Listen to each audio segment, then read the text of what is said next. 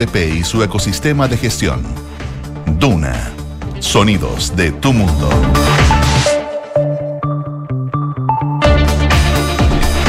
Siete de la mañana en punto, son las 7 de la mañana en punto. ¿Qué tal? Buenos días, bienvenidos a esta nueva edición de Duna en punto en jornada de día jueves 13 de julio ya del presente año. Está fría la mañana acá en la región metropolitana. Después de las lluvias, claro, bajan las temperaturas Entiendo que la máxima no va a pasar de los 18 grados hoy día en la región metropolitana, pero mañana cerca de los 15. Al menos estaba mirando ahí en la página de la Dirección Meteorológica de Chile. Es el día después de la acusación constitucional contra el ministro de Educación, Marco Antonio Ávila, que fue rechazada en la Cámara de Diputados y que ha generado una gran cantidad de, de, comentarios, de secuelas, ha dejado heridos en el camino, particularmente en la derecha, que iban por la acusación eh, contra el secretario de Estado, Roses, quiebres, eh, hablan algunos de Renovación Nacional con Evópoli, esto porque dos parlamentarios de ese partido eh, votaron por rechazar la acusación contra el secretario de Estado. Vamos a ir ahí al fondo de lo que significa este rechazo, la cuarta acusación em, que se presenta durante el gobierno del presidente Gabriel Boric de parte de la derecha, así que lo vamos a mirar con lupa. También eh, vamos a hablar del eh, viaje, la gira eh, que ya inició el presidente Gabriel Boric a Europa. Va en vuelo, deberá llegar cerca de la una de la tarde a tierras españolas el presidente de la República, mientras que acá todavía hay mucha investigación en desarrollo con el caso convenios eh, a raíz de mm, destape que se han ido conociendo, nuevas eh, investigaciones que lleva adelante el Ministerio Público, la Fiscalía, conocemos también de una situación eh, de un posible tráfico de influencias en el Ministerio de Energía. Ayer el ministro Pardo tuvo que ir al Congreso a dar explicaciones porque esto se abrió en septiembre del año pasado, esta carpeta investigativa de parte de la Fiscalía, pero recién ayer y, en, vísperas de un reportaje, los senadores de la Comisión de Energía se enteraron de esto. No estaba muy contento y le pidieron explicaciones al ministro Pardo a propósito de esta investigación por tráfico de influencias ahí en esa cartera. Como puede ver, es bien variopinto la cantidad de temas que tenemos eh, sobre la mesa para hablar de aquí a las 8 de la mañana. María José Soto, ¿cómo te va? Muy buenos días. Bien, ¿y tú cómo estás? Bien, pues aquí estamos. Bien? Sí.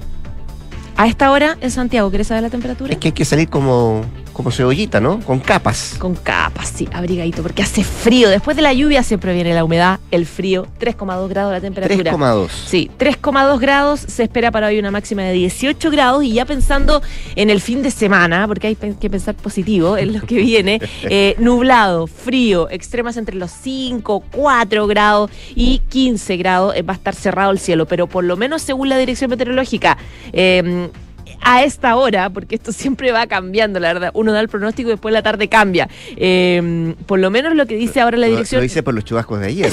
Sí, porque ayer dijimos que iba a ser una cosa muy chica Eso y llovió toda la noche. Gente. Eso dijimos mucha gente. Ah, lo dije yo, ya me hago cargo. Fui yo la que dije pero, que pero, pero nuestra fuente era la gota que había en la, página de la Dirección Meteorológica. Es que cuando hay harta lluvia es, son varias gotitas, que es la gráfica de la dirección, y, y, anteayer era una gotita. Entonces va a llover un poquito, dije. No, llovió harto, llovió, llovió toda la noche, pero por lo menos ahora salen muchas nubes. La gráfica es muchas nubes, por lo tanto eh, se espera cielo nuboso durante el fin de semana y frío, 15 grados como máximo. Oye, ¿quién nos dice el, aire, el clima? Mira, de, o la calidad del aire que nos entrega siempre también el Ministerio del Medio Ambiente, destaca que es regular acá en la región metropolitana, también en O'Higgins, en Curicó y en Talca, donde hay preemergencia es en Chillán y también en Concepción, a propósito de la mala calidad del aire en esa parte del territorio nacional. Vamos a estar con Nicolás Vergara también acá en Dunan Punto en un rato más y nuestros infiltrados, cómo no, nuestra marca registrada, que hoy día sabe que tenemos a Leslie Ayala, que nos viene a hablar del presupuesto para reintegrar a carabineros en retiro a funciones policiales. Y también estaremos con José Miguel Wilson, quien nos va a traer el trasfondo de la fallida acusación constitucional contra el ministro de Educación, Marco Antonio Ávila todo lo que se habló en pasillos ayer en la Cámara de Diputados, bueno, de eso nos va a hablar José Miguel Wilson. Siete de la mañana con cuatro minutos. Acá están nuestros titulares.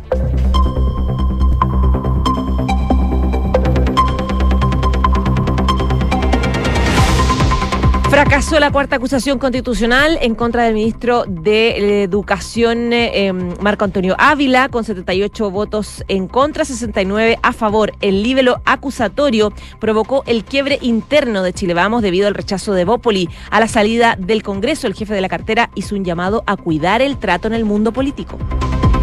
El carácter homofóbico quedó en evidencia. Ha triunfado la justicia y la razón, dijo el presidente Boric tras los resultados, quien partió rumbo a Madrid para iniciar una gira por Europa con visitas oficiales a España y Francia. Su participación en una versión nueva de la cumbre CELAC Unión Europea en Bruselas y también un paso por Suiza. El mandatario aseguró que el foco principal de su viaje será atraer mayor inversión a Chile. En el marco del caso Fundaciones, la PDI registró la casa de la delegada presidencial en la provincia de Mayeco, Andrea, Palma, Parra, digo, en la Araucanía. Se allanó la construcción donde funcionaba la Fundación Creceres, eh, la que se encontraba en el mismo sitio del domicilio de la autoridad regional. El Ministerio de Salud informó que más de 10.000 personas fallecieron estando en alguna lista de espera durante el primer cuatrimestre. 9.139 pacientes fallecieron esperando una consulta médica, 648 una odontológica, 660 una quirúrgica. Según consignó la tercera, los especialistas advierten que además existen otros riesgos asociados a la espera, como el deterioro de la enfermedad y la salud mental. El Ministerio de Hacienda, el ministro en realidad de Hacienda Mario Marcel presentó las proyecciones en el informe de finanzas públicas. El documento apunta a un escenario base 0,2% anual para el PIB de Chile sobre las proyecciones de inflación promedio de un 7,8%. El gasto público crecerá 0,7% respecto del 2022, una décima superior a lo que estiman Hacienda y la DIPRES hace tres meses. En materia internacional, el Consejo de Seguridad de la ONU se reunirá de urgencia por el lanzamiento del misil intercontinental norcoreano. El ejército surcoreano detectó el lanzamiento en un ángulo muy abierto de lo que aparentó ser un ICBM en dirección al mar de Japón. Se trata del cuarto ensayo del misil balístico en lo que va del año. Y el ministro de Relaciones Exteriores de Rusia aseguró que la transferencia de casas F-16 de la OTAN a Ucrania será considerada como una amenaza de Occidente en el plano nuclear. Los países de la OTAN crean riesgo de un enfrentamiento armado directo con Rusia que traería consecuencias catastróficas. 7 de la mañana, 6 minutos. Pues vamos al detalle de las informaciones. Tenemos mucho que revisar a propósito de esta jornada. Eh, partamos por lo que dejó la acusación constitucional rechazada contra el ministro Marco Antonio Ávila. Fueron 69 votos a favor y 78 en contra, que eh, no permitieron que siguiera avanzando esto al Senado eh, que estamos hablando de una acusación que había sido presentada eh, contra el ministro eh, en una jornada bien larga, bien tensa, por momentos y que terminó con un nuevo fracaso, el cuarto de la derecha por despojar del cargo a un ministro. El resultado no solo generó festejos en el oficialismo, en el círculo más cercano, si usted quiere, del ministro de Educación, sino que también roces en Chile Vamos, luego que dos diputados de Bópoli votaran por salvar al ministro, lo que generó un espacio de quiebre, de rencilla al interior de la derecha. Nos hace pensar o repensar nuestra relación con ellos. Fue lo que dijo el eh, parlamentario Frank Sauerbaum, eh, que además es jefe de bancada de Renovación Nacional, tras la decisión de sus eh, colegas de Ópoli, que, insisto, votaron por rechazar la acusación contra el ministro Ávila. Em, recordemos que el ministro es el cuarto que salva la valla luego que Isquiasiches, Marcela Ríos, Giorgio Jackson y el ministro de Desarrollo Social también hayan sido sometidos a este tipo de juicio político. un nivel que originalmente fue impulsado por las diputadas Francesca Muñoz y Sara Concha del Partido Social Cristiano eh, por la agenda de educación sexual impulsada por la cartera, pero que posteriormente eh, se sumó a esto el diputado Diego Chalper, que sumó la acusación apuntando a denuncias de irregularidades en la JUNAE.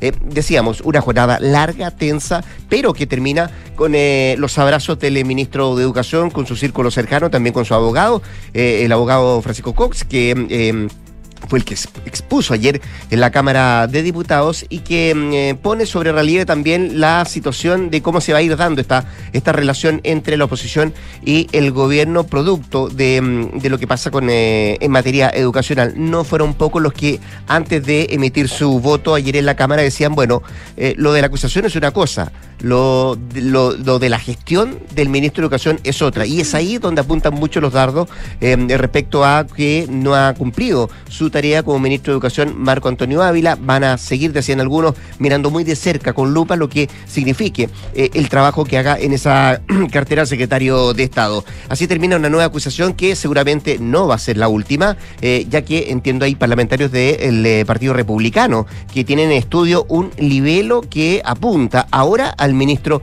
de Desarrollo Social, Giorgio Jackson. Decía yo más temprano, José, vamos a estar con eh, José Miguel Wilson, eh, que tiene mm, todo el detalle, lo que pasó en pasillo, las discusiones eh, que se fueron generando mientras se estaba votando esta acusación y, por cierto, una vez que termina de rechazarse esta acusación constitucional contra el ministro de Educación, Marco Antonio Ávila. Lo que generó un quiebre bien importante dentro de Chile Vamos a propósito de el rechazo que tuvo Renovación Nacional por, por la decisión de Evópoli de finalmente votar en contra. Generó un quiebre tan importante, tan importante que eh, podría significar un perjuicio terrible para Evópoli. Eh, en RN me decían, porque en Evópoli son cuatro parlamentarios, ¿cierto? Y, dos votaron por rechazar. Y dos votaron por rechazar. Eh, el tema es que em, son para poder ser comité parlamentario necesita siete parlamentarios, ¿cierto? Y por lo tanto RN le presta parlamentarios, le presta tres parlamentarios. RN está tan enojado que está evaluando quitarle esos parlamentarios y que no sea comité Evópoli. Si Evópoli no es comité, no tiene ni siquiera derecho a presentar proyectos, no tiene derecho a hablar en sala no tiene derecho a una mesa o una sala de sesión para poder almorzar. Tendría que almorzar, por ejemplo, con los, con los funcionarios del Congreso y no en los comités parlamentarios. Es decir, se pone cuesta arriba la situación para, para Evópoli. Así que, eh, tal como decía Guillermo Díaz de la UDI, esto van a tener que arreglarlo ahí en Guillermo la interna. Perdón, Guillermo, Guillermo Ramírez. Guillermo amigo tuyo. Van a tener que arreglar esa situación en la interna. Eh, sí, yo, yo escuchaba ayer atentamente porque fue, y corrígeme si me equivoco, pero no escuché a Diego Chalper post, eh, eh, resultado de la acusación. Sí lo escuché cuando él ya sabía que había dos parlamentarios de Evópoli que iban a, eh, y que decía esto, bueno, es grave que, que, sepamos que quien salva al ministro sean dos parlamentarios de Evópoli, algo que tampoco gustó al diputado Undurraga de Evópoli, que dijo, bueno, en, otras veces nos hemos enfrentado, hemos tenido frente a acusaciones, pero nunca hemos tenido una acusación de ese tipo de parte de Renovación Nacional. así que así están las cosas, vamos a ver qué es lo que pasa pero ayer yo escuchaba a Guillermo Ramírez, que además es jefe de ANCA de la Unión Demócrata Independiente, y que decía, bueno, esto lo vamos a resolver en casa, no lo vamos a resolver por los medios de comunicación. Sí, eh, él entiende que también em, los tomó por sorpresa eh, el hecho em, de, que haya parlamentarios de ese sector que hayan rechazado.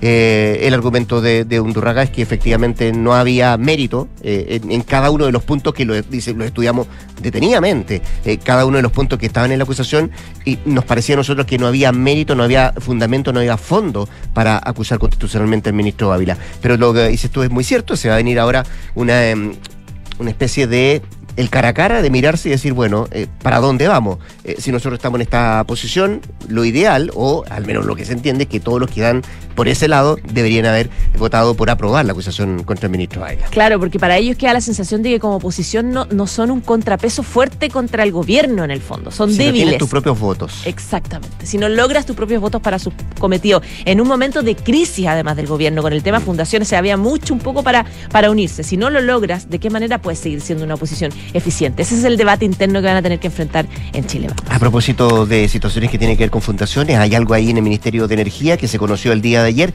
o sea, lo conocieron los senadores, pero esto venía hace rato. de septiembre del año pasado, una acusación por tráfico de influencia, ¿no? Sí, exactamente. Y que, claro, genera ahí otro problema importante para la moneda. Esto pasó, como tú dices, en el Ministerio de Energía. Se conoció una investigación que está llevando adelante la Fiscalía Regional Metropolitana Centro Norte por presunto tráfico de influencias. Esto luego de una denuncia anónima que apuntaba a contactos irregulares entre funcionarios del gabinete del exministro de Energía, Claudio Huepe, y empresas eléctricas. Fue un un reportaje de CIPER eh, que em, eh, de alguna forma revela que durante la tramitación del proyecto de ley en 2022 que creaba un fondo de estabilización para las cuentas de luz, eh, que de hecho que fue una iniciativa que el gobierno estaba tramitando con urgencia el año pasado, que la PDI, la Brigada Investigadora Anticorrupción de la PDI, ofició al gobierno en septiembre del año pasado para pedir registro de todas las reuniones lobby en las que estuvo presente Huepe y también quien fue su abogada de confianza para la Coordinación Legislativa, que era en esa época Gabriela Manríquez. Eh, esa es la investigación que se está haciendo y en eso es que se pidió por parte de la Fiscalía varios antecedentes eh, que tuviese el ministro del Ministerio de, em, de, Energía, información que se le entregó específicamente a, em, a la Fiscalía. Y em, Luego de este hecho, eh, como tú decías recién, el ministro de la cartera, Diego Epardo, tuvo que dar varias explicaciones al Congreso, a la opinión pública. Dijo, nosotros, eh, por lo menos nosotros como ministerio no encontramos ningún antecedente de algún tipo de corrupción, etcétera, pero entregamos toda la información. Dice que Manrique, de hecho, fue sometida, a esta asesora, digamos, de WEPE, había sido sometida a una investigación sumaria. Posteriormente renunció después. Claro, la, investigación no dio resultado, o, dio fue sobreseída. No mm. se encontró ninguna infracción de principio de probidad ninguna cosa que fuera irregular, pero se perdieron las confianzas. Entonces, por lo tanto, ella da un paso al costado y renuncia. Esa es la aplicación que da WEPE. Pero no fue suficiente porque la verdad es que varios parlamentarios, incluidos oficialistas, dijeron que no es posible que nosotros hayamos sabido de algo tan grave diez meses después. Lo decía Juan Carlos, eh, Juan eh, Luis Castro, de senador del PS, que decía que es muy delicado, es una sorpresa legislativa que no se había dicho nunca eh, al gobierno, a la Comisión de Energía, por estos largos meses, una investigación de presunto tráfico de influencia. José Durana, también senador de la UDI, decía que este hecho es otro acto de corrupción que involucra al gobierno. Así que eh, probablemente va a empañar eh, la gira del presidente Boric, porque ojo que Pardo anda con él en su gira, junto con otros pues, ministros. tuvo que ir al Congreso a dar explicaciones a la Comisión de Energía del Senado y después volver a Santiago para emprender rumbo a, Europa con el, con el presidente Boric. Claro, porque originalmente el gobierno hubiese querido que fuera el ministro de Hacienda, Mario Marcel, pero evidentemente mm. tiene problemas acá reforma tributaria previsional eh, entonces lo que decidió la moneda fue llevarse a otros ministros más sectoriales, eh, como el ministro de Economía Nicolás Grau, el ministro de Energía también, eh, para, porque ya lo dijo el propio Boric, esta, esta, esta gira es para que vengan a invertir a Chile, a eso voy, eh, por lo tanto va con esos ministros, pero claro, ahí todo enmarcado en esta crítica que hay al ministro de Hacienda, de, Energía. Solo cortito que no tiene, no tiene nada de relación respecto al caso convenio, lo que se está investigando en el Ministerio de, de Energía, es una acusación, una investigación por tráfico de influencia, eh, que sí empaña, eh, entra dentro de todo este marco, si usted quiere, dentro de todo el paraguas, pero es una situación totalmente eh, diferente. Decía, y tú lo comentabas, lo que decía el ministro de Energía, hasta ahora ellos no han encontrado nada extraño, pero hay una investigación abierta y una carpeta abierta de parte del Ministerio Público, así que vamos a ver qué es lo que pasa de aquí en adelante. Si la molestia era porque se enteran 10 meses después los senadores de la Comisión de Energía. 7 con 17. Estás escuchando Duna en punto. Antes de ir a los temas económicos, fíjate que se están frotando las manos en la Bolsa de Comercio de Santiago, que ayer anotó su cuarto máximo histórico consecutivo y cerró por vez primera en la historia sobre los 6.000 puntos. Elipsa, eh, que es el principal indicador de la plaza local, se alineó a la tendencia bursátil mundial que se estaba dando durante gran parte del día y cerró con un alza de 1,39% hasta ubicarse en los 6.078 puntos. Nunca lo había notado en la historia. Son números muy positivos, dicen los expertos, por cuanto se trata de la cuarta jornada de manera seguida que ha batido una serie de récords que la llevaron además a hacer historia al terminar esta sesión por sobre los 6.000 puntos. Una jornada que estuvo marcada por un dato inflacionario menor a lo esperado en Estados Unidos, eh, restando presión sobre la Reserva Federal para continuar con su agresiva política monetaria. Además de lo anterior, se suma el aparente control mm, de la escalada de precios acá en nuestro país, lo que ha llevado a los agentes de mercado a elevar su expectativa de una posible reducción de tasas hacia eh, fines de mes, a lo que se sumaría las mejores perspectivas para la economía mundial. Así que básicamente el alza de la bolsa se explica en buena medida por las buenas noticias de inflación proveniente de Estados Unidos, donde eh, en tasa interanual bajó a 3%, ubicándose por debajo de los 3,1 que estaban esperando los analistas y marcando además una abrupta caída respecto del 4% interanual que estaba reportando en el mes de mayo. Así que buena noticia para la Bolsa de Comercio de Santiago, insisto, primera vez en la historia que sobrepasa los 6.000 puntos. 7 con 18. En Duna en Punto le tomamos el pulso a la economía. Y a esta hora revisamos los principales indicadores económicos. La OEF se cotiza en esta jornada en 36.090,98 pesos, mientras que el dólar observado 811,24, el euro 903,18 y el, el, el, cobre 3,77 dólares la libra. Déjame ver qué es lo que trae la prensa económica en esta jornada. Estoy tratando de abrir en el diario financiero para ver qué es lo que destaca como su principal eh, titular este día jueves. Dice Hacienda sigue apostando por un crecimiento del PIB este año, eh, pese a recorte en sus proyecciones. Es uno de los títulos que trae en esta portada día jueves el diario financiero. Estoy mirando también lo que trae el diario Pulso, que destaca, Marcel propone 18 medidas para modernizar el Estado, incluye nueva regulación a fundaciones, parte de los títulos de la prensa económica esta jornada.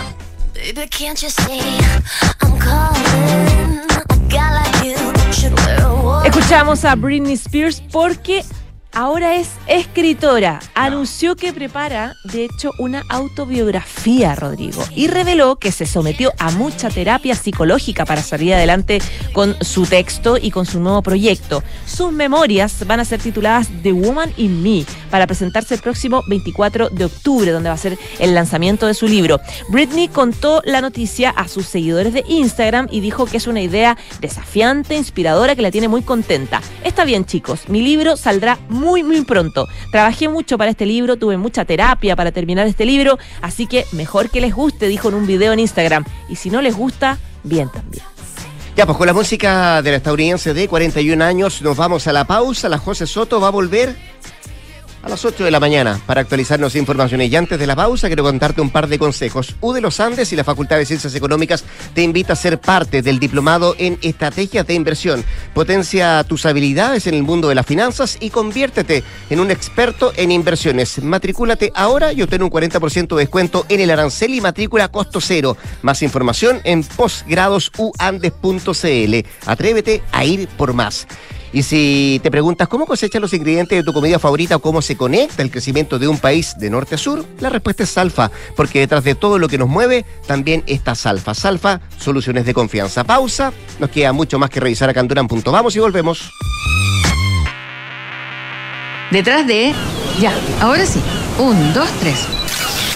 Esas vacaciones tan esperadas, también está Salfa, con Salfa Rent y su arriendo de auto disponible de Arica Punta Arena, que te brindará de forma rápida y simple el vehículo que necesitas. Detrás de todo lo que nos mueve, también está Salfa. Salfa, soluciones de confianza. ¡Felicidades! Puedes escoger el premio que quieras. ¡Ay, quiero ese! No, eh, ese. No, mejor el del lado. ¡Ay, no sé cuál elegir!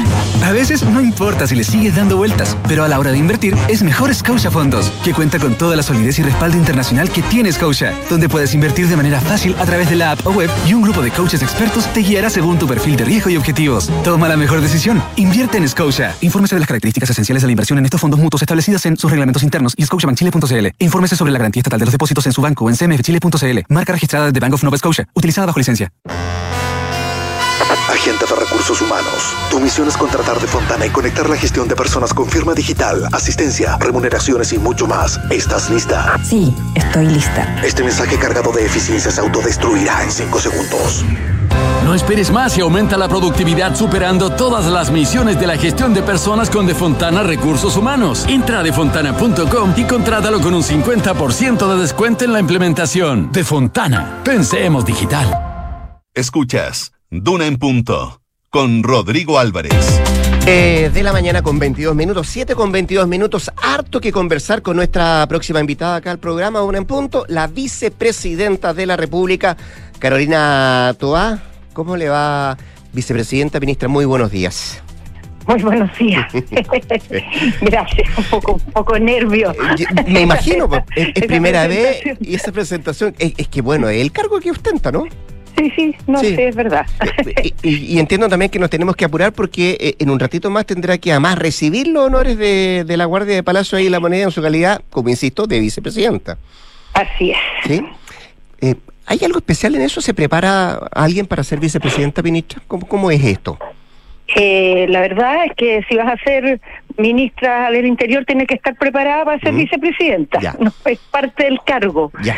Eh, no, no, no, la verdad es que actualmente son cosas muy prácticas, no, no, no como en la antigüedad. En la antigüedad cuando viajaban los presidentes, como los viajes eran escasos y largos, había todo una ritual, los vicepresidentes iban a dejar al aeropuerto al presidente en el momento era más que despegaba el ¿no? avión. Claro. Sí, Mm. sí, además se ponían la banda, se hacía como toda una situación. Ahora Un- no, un porque verdadero- los viajes son habituales, son cortos, se viene Sí. y se va. Ahora, este, Entonces ya este no es tan así. corto, son son No, 10 este días. es más largo que, Sí. que los que he tenido antes, por lo menos. Pero había una, una especie de un traspaso bien protocolar del, del cargo, ¿no?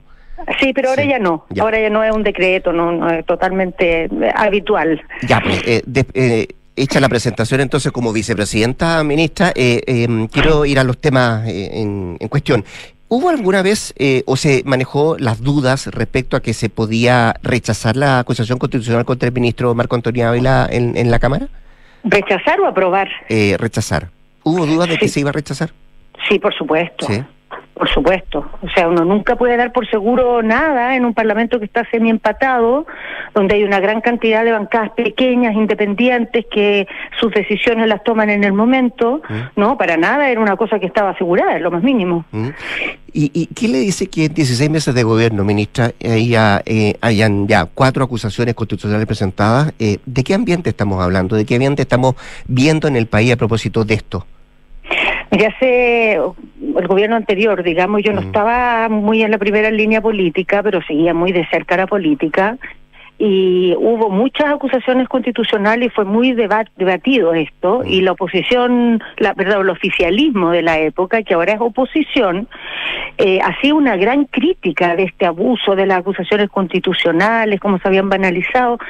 Y la verdad que en términos de acusaciones constitucionales a ministros, sin considerar otro tipo de acusaciones, no, pero estrictamente a ministros de Estado, eh, la oposición actual lleva el mismo récord que la oposición del gobierno anterior, en cantidad de acusaciones a esta altura del gobierno. O sea, se está manteniendo el mismo ritmo. Entonces, si se pensaba en esa época que era un exceso, eh, bueno, lo será también ahora, ¿no? Eh, y la verdad es que esto se ha transformado en un arma de- del, del debate político habitual, sin considerar el carácter muy excepcional de última ratio, que se llama último recurso que se puede ocupar entre las herramientas fiscalizadoras que tiene la Cámara de Diputados. Hoy día no, primero se acusa y después se pregunta. Primero acusemos y después veamos. Eh, y creo que no es bueno, especialmente por una cosa, porque al final creo que la seriedad se impone, ¿no? Y la mayoría de estas acusaciones, tanto en el gobierno anterior como en este, se han terminado rechazando.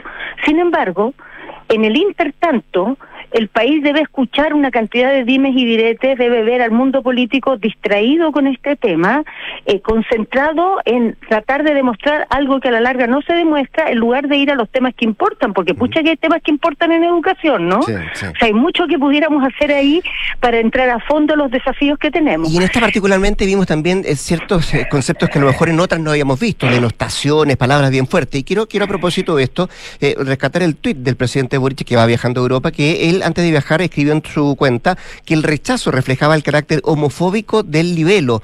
Desde la UDI, eh, ministra, dicen que no van a aceptar ese tipo de insultos. Dicen que no han acusado a nadie por su orientación sexual. Bueno, pero no lograron convencer ni a los suyos propios. Esa es la pero, verdad. pero, O sea, eh, pero en ninguna parte de la acusación se hace referencia a la orientación sexual del ministro. Pero, en- ¿Mm? pero en el debate de la acusación sí se hizo. ¿Sí? En los argumentos que se ocuparon en la comisión sí se hizo, en los prolegómenos de la acusación sí se hizo, y por eso parte de la misma oposición se desmarcó de esa acusación, explícitamente. O sea, porque no estaban dispuestos a avalar una acusación que tenía ese sesgo. Entonces, más allá de lo que digamos nosotros, en las propias filas de la oposición hubo desmarques porque no hubo disposición a avalar un discurso de ese tipo como el que se instaló detrás de la acusación. ¿U- ¿Usted cree que de verdad había sesgo en la acusación, en los puntos, los siete puntos de la acusación respecto a la No, es orientación que la del acusación, la acusación es mucho más que el libelo. ¿Mm? La acusación son los argumentos que se ocupan en el debate, en la comisión, en el planteamiento público de la acusación. Y en eso, reiteradas veces, estuvo este sesgo. Ministra, ¿y, y cómo conversa todo esto que estamos hablando con las propias declaraciones del ministro Ávila que llamó a cuidar el trato en el mundo político? Sí, creo que es muy importante. Bueno, lo hizo el presidente también en el discurso, y yo diría más que en el mundo político, en el debate público, ¿no? Porque en el debate público está tolerado ocupar epítetos, eh, poner dudas en los demás, instalar sospechas que en privado todo el mundo reconoce que no, que no, que no, en las que no cree, ¿no? Pero parece que en el debate público el barro es lo normal eh, y no es bueno eso. Yo creo que nosotros todavía estamos lejos. Hay muchos países que han ido mucho más adelante que nosotros en esto, que han degradado su debate público a un punto que que es realmente vergonzoso, y nosotros estamos a tiempo de, de evitar ese camino. Uno puede ser muy firme en sus ideas, puede ser muy duro en sus argumentos y en sus críticas, pero no caer en un cierto tipo de lenguaje que aquí a veces se ve, se escucha y se cae en él. Eh, creo que estamos a tiempo para poner freno a eso, o por lo menos los que no compartimos eso, no dejarnos tentar. y creo que eh, hay, hay que importante es importante mantener a raya ese tipo de estilo político. Avancemos a otros temas, vicepresidente de la República. Hablemos de las fundaciones. Eh, ministra, paréntesis, eh, ¿usted cómo se refiere para hablar de estos temas? Caso convenio, democracia viva, líos de plata. Eh, no, bueno, Líos de Plata creo que es bastante eh, sobregirado como nombre, ¿no? Porque Sí. este problema por ahora es un problema con convenios que tiene el Estado con fundaciones y Pero que, corporaciones. pero que involucra recursos, ¿no? Eh, vamos a ver, Mm. si, hacia, la parte de la investigación de los recursos, si esos recursos fueron mal gastados o bien gastados, es parte de la investigación. Ya. Lo que está claro es que los convenios están hechos con un margen de laxitud que hay que revisar. No, yo creo que convenio es el nombre, digamos, que me parece que cae más bien parado para describir el problema. Ya hablemos del caso convenio entonces. ¿Se van a a transparentar, serán eh, eh, públicos los antecedentes que el gobierno le entregó a la Fiscalía en estos casos, ministra, como pidió el Partido Socialista? Están todos transparentes Sí. esos recursos. Eso, eso, eso están en las páginas web, de hecho. ¿Y cómo se entiende Cualquiera la medida de los socialistas entonces en esto? Eh, pregúnteselo a los socialistas, ¿no? Mm. Pero creo que el tono se refiere a que parte de lo que la, la declaración del Partido Socialista parte valorando lo que ha hecho el gobierno, Mm. ¿no? Y, y valorando la manera en que ha estado dispuesto desde el primer momento a colaborar y no solo colaborar, sino a ser parte de estas investigaciones, porque algunas las hace el propio, el propio gobierno a través de sus sumarios y también entregando antecedentes a la, a la Contraloría y por otra parte también a la Fiscalía y al Consejo de Defensa del Estado para Sí. que se querelle a nuestro nombre en todos los casos en que hay delitos. Ya, perfecto. Eh, ¿Y en qué está la restitución de dineros de parte de Democracia Viva, ministra? ¿Se completan del todo? Eh, ¿De cuánto estamos hablando? ¿Usted maneja ese dato? No, porque tiene Ah. que ver con la ejecución de cuánto lleva de ejecutado el convenio y cuánto le falta. Lo que no está ejecutado se ha hecho ya, se ha hecho el, eh, públicamente, digamos, administrativamente el planteamiento para retrotraer el convenio Perfecto. y que todo lo que está por ejecutarse se restituya y se deje sin efecto. Ya, pero no Eso ya lo hizo el Ministerio de Vivienda Sí. como corresponde Ya. a través de un mandato que le entregó el ministro a la nueva Seremía. Eh, y por esa vía, porque ahí está radicado el contrato, se tiene que retrotraer y restituirse la parte no ejecutada. Perfecto. Eh, y a propósito de todo esto, hay investigaciones que están en curso en, en nueve regiones del, del país, ministra. ¿A usted le gustaría eh, o le gusta la idea, lo que se baraja, de que todo se canalice en una sola persona, en un fiscal con dedicación exclusiva, por ejemplo? Creo que es bueno porque Sí. habiendo la posibilidad de que estas cosas tengan modalidades similares, es mejor que una fiscalía tenga todos los antecedentes y pueda mirar en su conjunto el dato. Bueno, le recuerdo que nosotros estamos tratando de generar una modalidad mucho más expedita para que se puedan hacer estas investigaciones que atraviesan distintas regiones, porque Claro. hoy día la, la institucionalidad de la Fiscalía está muy centrada en que sea regional, digamos, la localización de las investigaciones. En muchos casos conviene traspasar las fronteras de las regiones. Es el proyecto de Fiscalías supraterritoriales, pero en este caso es una buena posibilidad. ¿Y usted lo va a conversar con el fiscal nacional? Fiscalía. ¿Mm? Hoy día el tema es otro, tenemos una reunión sobre Sí. otro tema, pero a lo mejor entre medio salen estos temas también. Hemos hablado entre medio varias veces en todo caso de este caso. Perfecto. Oiga, ministra, ¿qué información maneja la moneda sobre que la fundación de la expresidenta Michelle Bachelet habría recibido algo de así como 380 millones de pesos del gobierno regional del Biobío?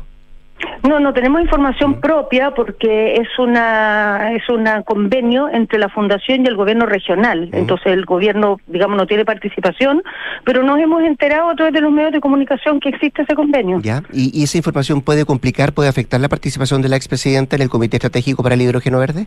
No creo porque no hay ¿No? ninguna irregularidad en eso. no hay nada raro ni sospechoso. La fundación de la presidenta, una de las primeras cosas que hizo fue recibir apoyo de organismos internacionales para desarrollar una serie de iniciativas y proyectos a nivel latinoamericano en el tema de los derechos de los niños, niñas y adolescentes. Ha estado trabajando en eso desde que se constituyó, apenas la presidenta dejó su segundo gobierno, y es del todo normal que así como tiene proyectos en otros países, tenga también en Chile no hay nadie irregular, ni sospechoso, ni, ni malo en eso. Eh, para eso son las fundaciones, para bueno, hacer proyectos. Bueno, este tema nos lleva justamente a una cuestión más de fondo, ministra, que es que eh, cosa que aparece como que se vincula, se liga a- a- a- al, al origen o a la matriz, si quiere, quiere decir usted, de la investigación. ¿Cómo lo, eh, a ver, cómo lo verbaliza usted? ¿Cómo eh, tienen que salir a dar explicaciones cada vez que se trata de eh, una investigación o que aparezca algo diferente? Eh, ¿Cuál es el llamado que hacen desde la moneda para este tipo de situaciones, ministra? A ver, yo creo que lo primero es que quienes somos líderes de opinión, quienes trabajamos en las comunicaciones, como son los medios de prensa, tenemos que entregar a la ciudadanía antecedentes para poder ponderar los datos que se entregan en el debate público. Las corporaciones y las fundaciones existen, su sentido, la ley las consagra para que puedan desarrollar proyectos en sus ámbitos de trabajo y se financian con aportes de distinto tipo, a veces son privados, a veces son del sector público. La enorme mayoría de los recursos con los que viven las corporaciones y las fundaciones en Chile tienen origen público. En Chile la filantropía es bastante poco desarrollada respecto a otros países. No existen grandes donantes a proyectos, entonces la mayoría de las cosas en las que se basa el trabajo de la sociedad civil es en proyectos que entrega el Estado. Cosas como Techo, como el Hogar de Cristo, los propios bomberos, las fundaciones que trabajan con los niños, que trabajan en los temas del espacio público, del rescate del patrimonio, la cultura, viven de fondos públicos y hay en- líneas enteras de- de- del presupuesto de la nación que se dedican a entregarle recursos a estas instituciones para que puedan desarrollar su trabajo. El tema es que en el desarrollo de esos financiamientos haya criterios para que se asignen de manera correcta. Entonces la- las corporaciones y fundaciones que tienen más experiencia, más capacidad, se lleven los fondos, no las que tienen menos. Y que no haya vínculos, ¿no? Que no esté relacionado el que entrega los recursos con el que los recibe. Entonces eso es lo que hay que mejorar, perfeccionar. Pero no pongamos un manto de duda cada vez que una fundación desarrolla un proyecto y el Estado la apoya. ¿Usted teme que esto se transforme en una casa de bruja, ministra? O sea, hay que evitarlo, pues. Nosotros lo hemos dicho como gobierno, que vamos a investigar todo, que no haber ninguna defensa corporativa, que cada vez que haya algo que perita mirarse a fondo, lo vamos a mirar con todas las herramientas que tenemos y cuando haya dudas de delito, le vamos a entregar los antecedentes al Consejo de Defensa del Estado. Entonces, eso por una parte, pero al mismo tiempo, con la misma fuerza, hemos dicho que hacer cacerías de brujas, generalizar la sospecha, es también una forma de corrupción. Porque cuando todos tienen la culpa, nadie tiene la culpa, pues. Cuando todos tienen la culpa, los verdaderos culpables terminan, digamos, de- eh, escondidos detrás. Entonces, aquí no, no, no pongamos, digamos, en un manto de duda el trabajo muchas veces valioso y que además tiene larga tradición en Chile, que hacen muchos organismos de la sociedad civil. Ministra, eh, ¿es el Consejo de Defensa del Estado el único camino que tiene el gobierno para eh, meterse en este tema? Eh, ¿Querellarse desde el propio gobierno no es una, una herramienta que estén pensando? Es una posibilidad, pero nos parece que la mejor es el Consejo de Defensa del Estado. Sí. Porque, claro, porque es el organismo técnico que tiene el Estado para defender los intereses del Estado. Es el organismo más, más independiente. No tiene ninguna. En, en- en- en la- las posibilidades de que el gobierno directamente y los ministerios. me- Bueno, mi ministerio, por ejemplo, es uno de los que más activos de los temas de, de esta materia. eh, est- están todos dirigidos, están todos, digamos, en manos de, de, de autoridades que tienen un origen político. El Consejo de Defensa del Estado es el organismo técnico que tienen los gobiernos para ver todos los temas de carácter penal. Entonces, la verdad es que, bueno, también civil. Entonces, la verdad es que nos parece que es el- el- la forma más adecuada. Y lo que hicimos como, como, digamos, señal también muy nítida de que en esto no iba a haber ningún doblez, es que desde el primer día se dijo, aquí todo antecedente donde haya una sombra de delito, se le va a pasar al Consejo de Defensa del Estado para que él lo evalúe y tome las acciones. Y ya es lo que hemos estado haciendo. Ya los primeros días, sin que ni siquiera se informara, se entregó la primera carpeta de parte del Ministerio de Vivienda con los antecedentes que se recopilaron cuando esto comenzó. Que así va a seguir siendo sucesivamente cada vez que tengamos algo que amerita un análisis más profundo. Eh, estamos conversando con la vicepresidenta de la República, Carolina Toá. Ministra, ¿está bien que un ministro llame a un periodista, a un conductor, para hablar del caso convenio? Me refiero a la llamada de que había hecho el ministro Jackson al conductor del programa Sin Filtro.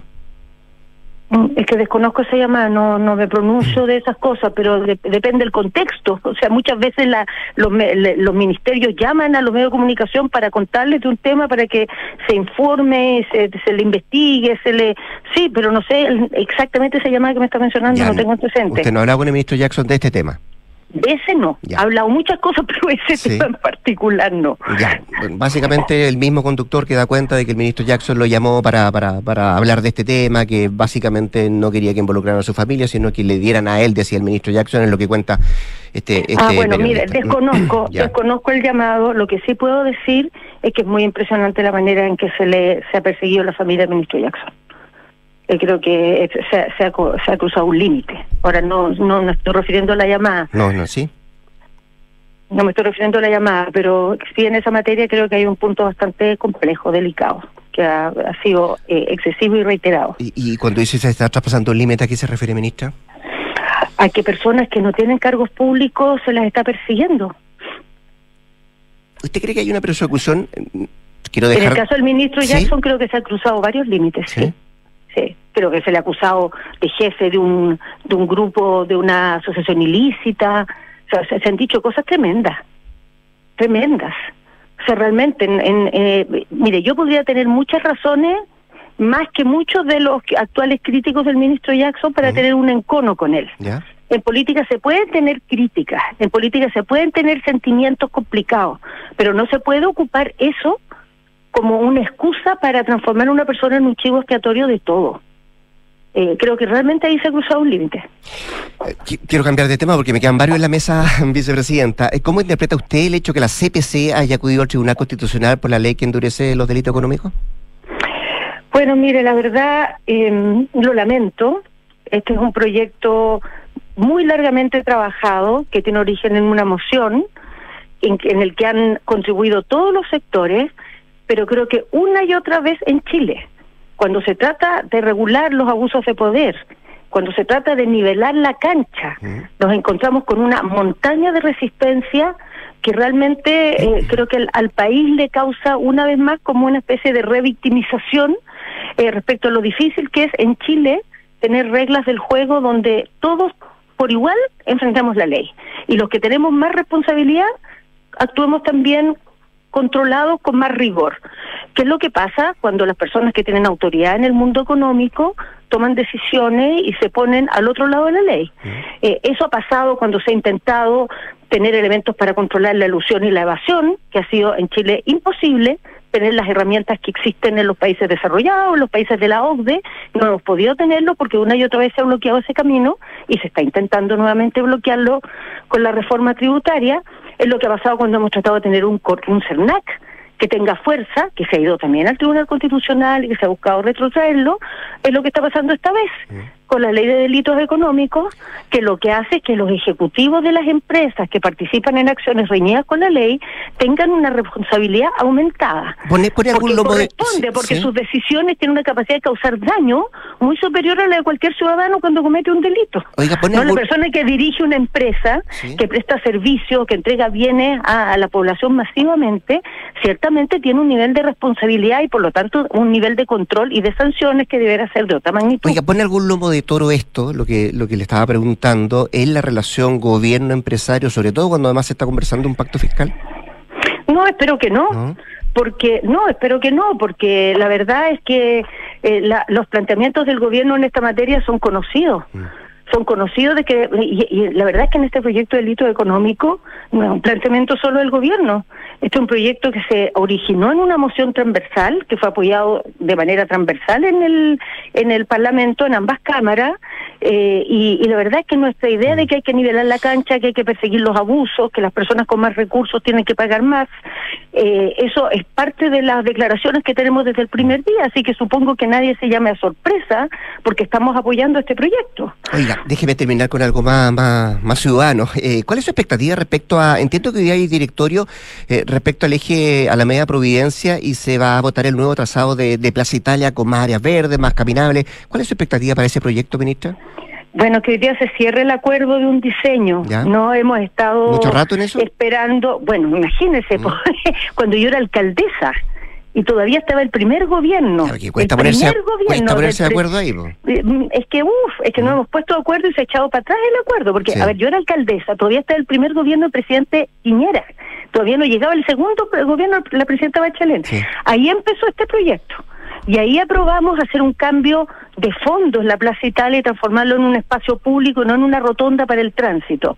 Y mira el tiempo que ha pasado, hubo un proyecto ya listo, se echó para atrás en el segundo gobierno del presidente Piñera y en los últimos meses hemos estado demorando esta decisión para lograr un consenso, evitar que se vote esto.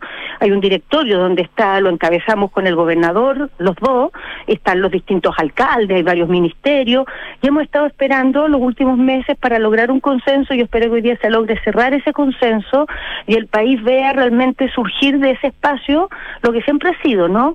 Mm. Debió haber sido por lo menos un lugar de encuentro, un lugar especialmente para las personas, no para dirigir solo el tránsito de los autos, un lugar que cuando hay celebraciones, manifestaciones pacíficas, hay que decirlo, esté preparado para recibir esa gran cantidad de gente y que sea un lugar donde por, por el cual uno pasa y que y que se siente orgulloso, ¿no? Y le traiga la sensación de que es un lugar acogedor.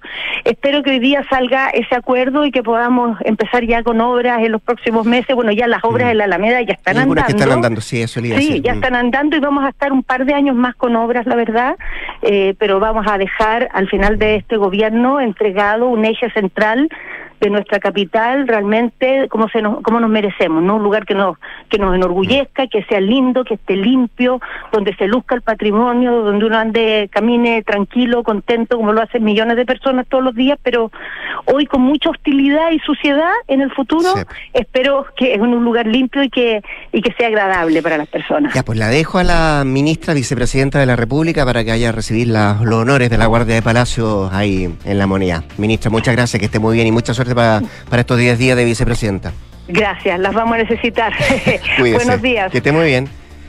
Vamos a la pausa. Este 2023, los fondos mutuos Scotia nuevamente fueron reconocidos por premios Salmón y Morningstar gracias a una sólida gestión de inversiones con asesoría experta y su respaldo global. Hazte cliente y dale un impulso a tus inversiones. Y conecta la gestión de tu empresa con Sapiens CRP y tu área de gestión de personas con Senda. Ambas soluciones de Fontana y su ecosistema de gestión empresarial. Integra todos los procesos de tu compañía en defontana.com. Detrás de cada análisis hay un gran equipo. De eso se trata una red que te apoye y te dé siempre más. Eso, hoy WOM es la red más rápida y mejor evaluada de Chile. Ya son 8 millones de clientes y dicen en WOM no van a parar. WOM, nadie te da más. Pausa. Al regreso Nicolás Vergara y nuestros infiltrados sacando un punto. Detrás de cada logro hay un gran equipo. Detrás de cada desafío hay un gran respaldo. De eso se trata una red que te apoye y te dé siempre más. Por eso hoy somos la red más rápida y mejor evaluada de Chile. Ya somos 8 millones de clientes y no vamos a parar. ¡Wow! Nadie te da más.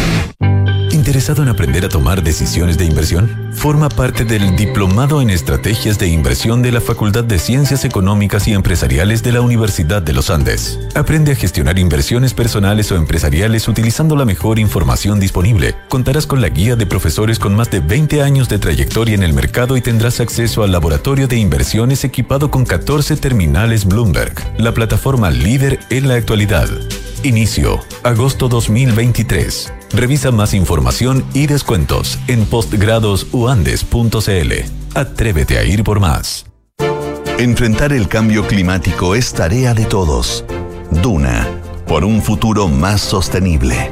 La deforestación del Amazonas alcanzó en 2022 su máximo nivel de los últimos seis años, con la pérdida de 4.000 kilómetros cuadrados de selva en seis meses. Para revertir daños como estos, ha surgido una nueva forma de reforestación basada en una filosofía regenerativa.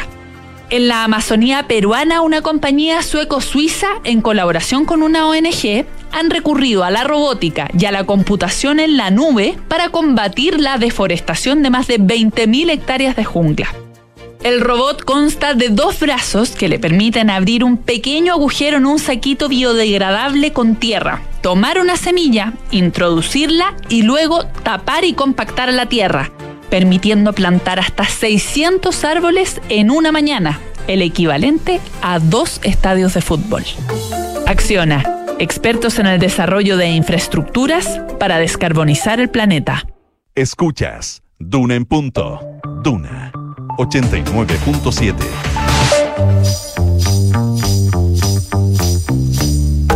Son los infiltrados en Duna en punto. Rápidamente a saludar a Nicolás Vergara. ¿Cómo te va, Nicolás? Buenos días. Bien, bajo protesta. ¿Cómo estás? Muy bien, lo sé. eh, la- las disculpas del caso. Las mexicanas y todas esas cosas me molestan. Leslie ya la junto a nosotros también acá en el estudio. Hola, Leslie, ¿cómo te va? Buenos días. Muy buenos días. Y a la distancia, en Valparaíso, en la región de Valparaíso, José Miguel Wilson, eh, a quien saludamos también. ¿Qué tal, José Miguel? ¿Cómo te va? Buenos días. Buenos días, Rodrigo. Buenos días, Leslie. Buenos días, Nicolás. Sí, aprovechemos el impulso, José Miguel. Eh, acusación contra el ministro de Educación, eh, Marco Antonio Ávila, que ahí quedó, pues. Claro, eh, como dice el refrán, eh, lo que no te mata te fortalece.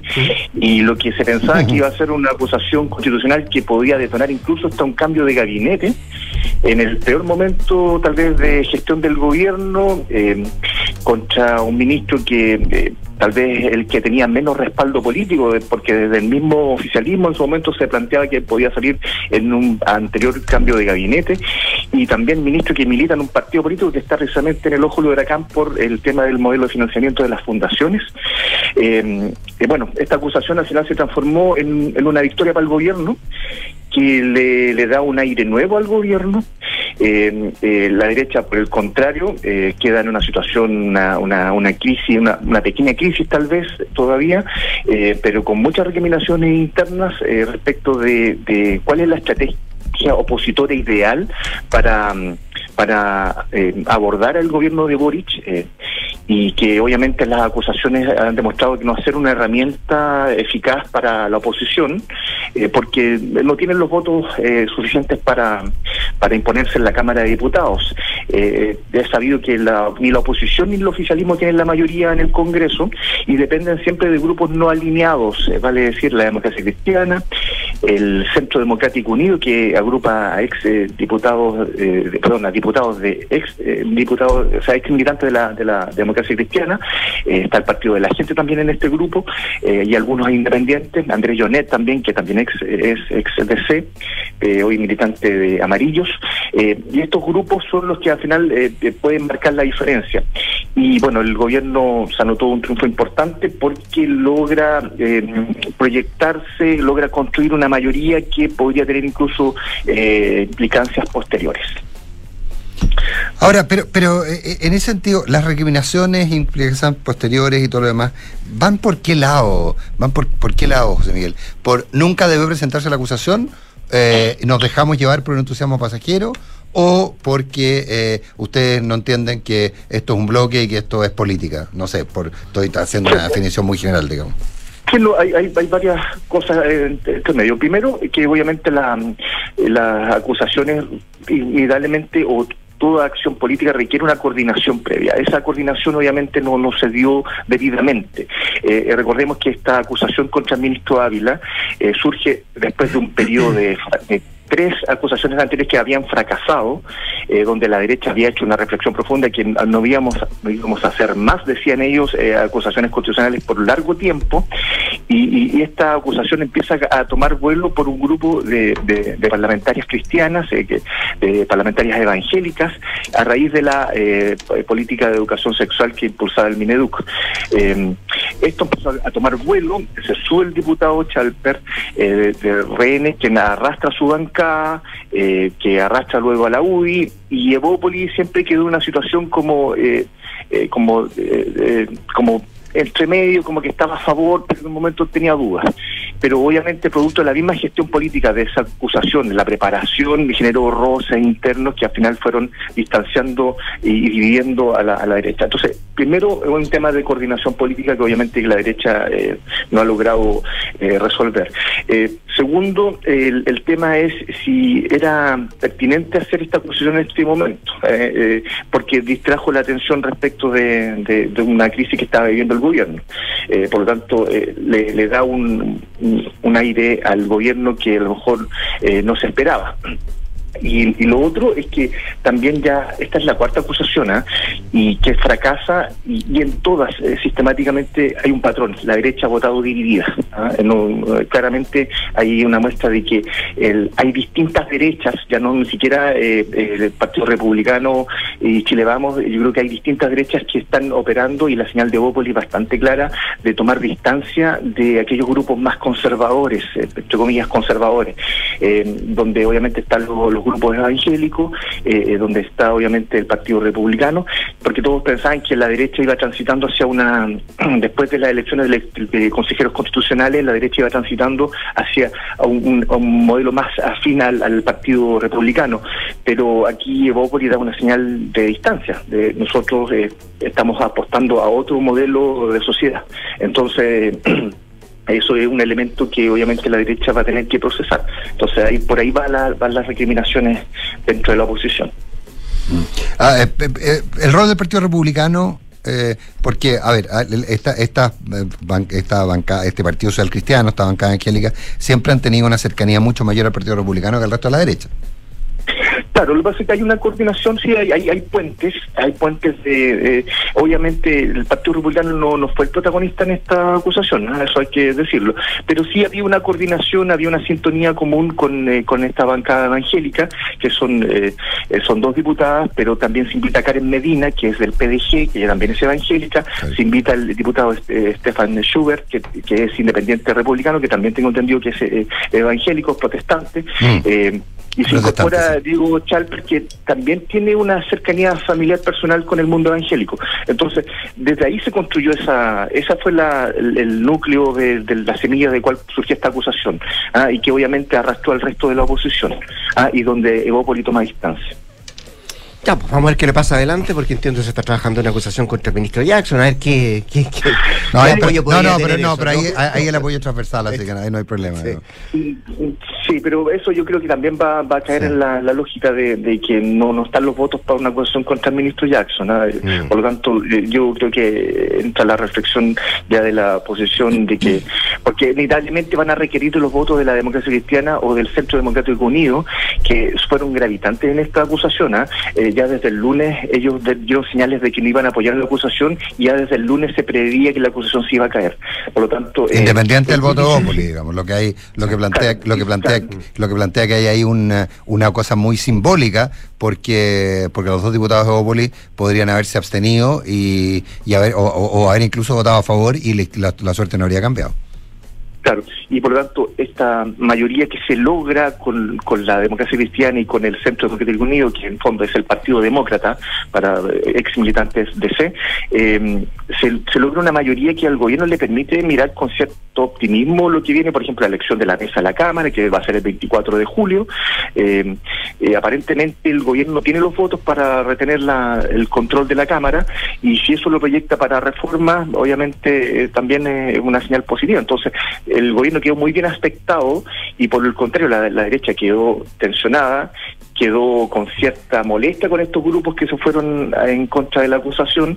Y entonces, es difícil que esto se resuelva en el corto plazo desde el punto de vista de la oposición y por el contrario, el, oficialismo queda con, un- con una mayoría que podría empezar a solidificarse eh, si es que el gobierno hace bien las cosas y si es que logra administrar bien esta, esta este, este grupo de, de apoyos que se logró en favor del ministro Ávila. Ya, gracias José Miguel.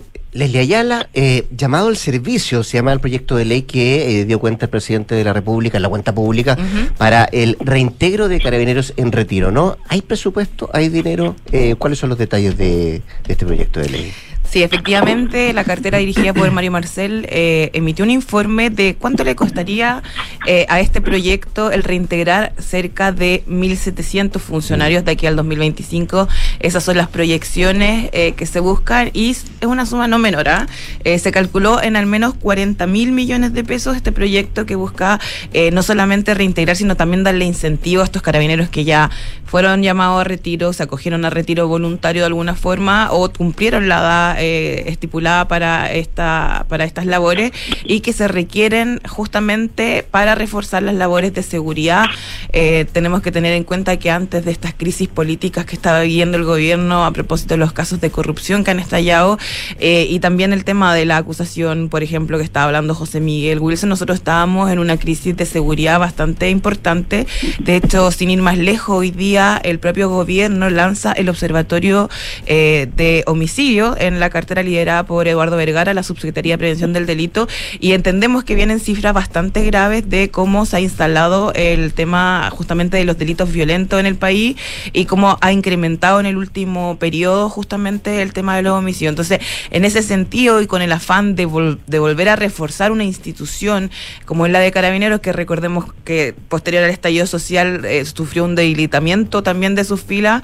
Eh, de hecho, entre el año 2019, 2019 y 2020 bajaron las matrículas de las personas que querían incorporarse a la policía uniformada y esto se ha revertido en el último tiempo con la, vuelta de la confianza en esta institución y justamente el apoyo también que ha demostrado el presidente Gabriel Boric a esta iniciativa de reintegro. ¿Por qué es tanto dinero? Bueno, porque además son personas que ya están jubiladas y de cierta forma se tienen que reliquidar eh, su- sus pensiones y porque se les va a dar un periodo aún mayor de lo que actualmente puede hacer un carabinero que se reintegra a, la- a sus funciones en la institución, que es a- actualmente son de cinco años, se ahora se proyecta que ese carabinero puede volver al menos siete años.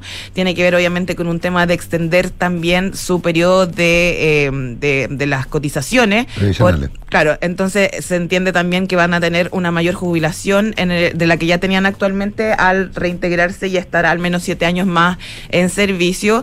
Y también hay algunos tipos de bonos que también explicaba la comisión eh, en el Congreso la, ministra del Interior, Karina Toa, que para poder conquistar a estos señores que ya están, eh, bueno, mujeres y hombres, por supuesto, que ya están fuera de las filas institucionales, eh, se han creado una serie de asignaciones, una especie de pagos de sobresueldo y de gratificaciones para incentivar justamente este retorno masivo de al menos 2.000 carabineros de aquí al 2025, como ha proyectado esta iniciativa impulsada por el gobierno, porque, como dijo el mismo presidente Boric en su cuenta pública, siguen faltando carabineros para enfrentar eh, la gran cantidad de delitos y el aumento de la violencia en las calles y evidentemente una situación que también ha marcado el primer año de esta administración. Entonces, vamos a ver si finalmente con este presupuesto, que son los 40 mil millones de pesos, eh, se sigue adelante con este proyecto eh, y al menos, por lo menos lo que nosotros entendemos, José Carvajal que reportó este tema, está todas las condiciones para que esto sea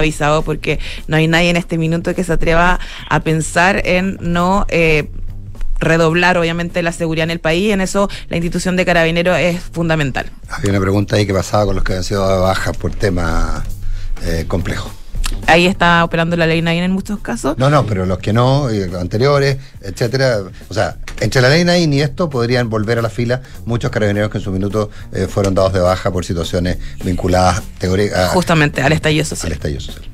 Lele Ayala, José Miguel Wilson, nuestro infiltrado de esta jornada de jueves. Muchas gracias a ambos. Nicolás, ¿qué decirte? Muchas gracias. Disculpa. ¿eh? No, México, México lindo. México lindo. ya.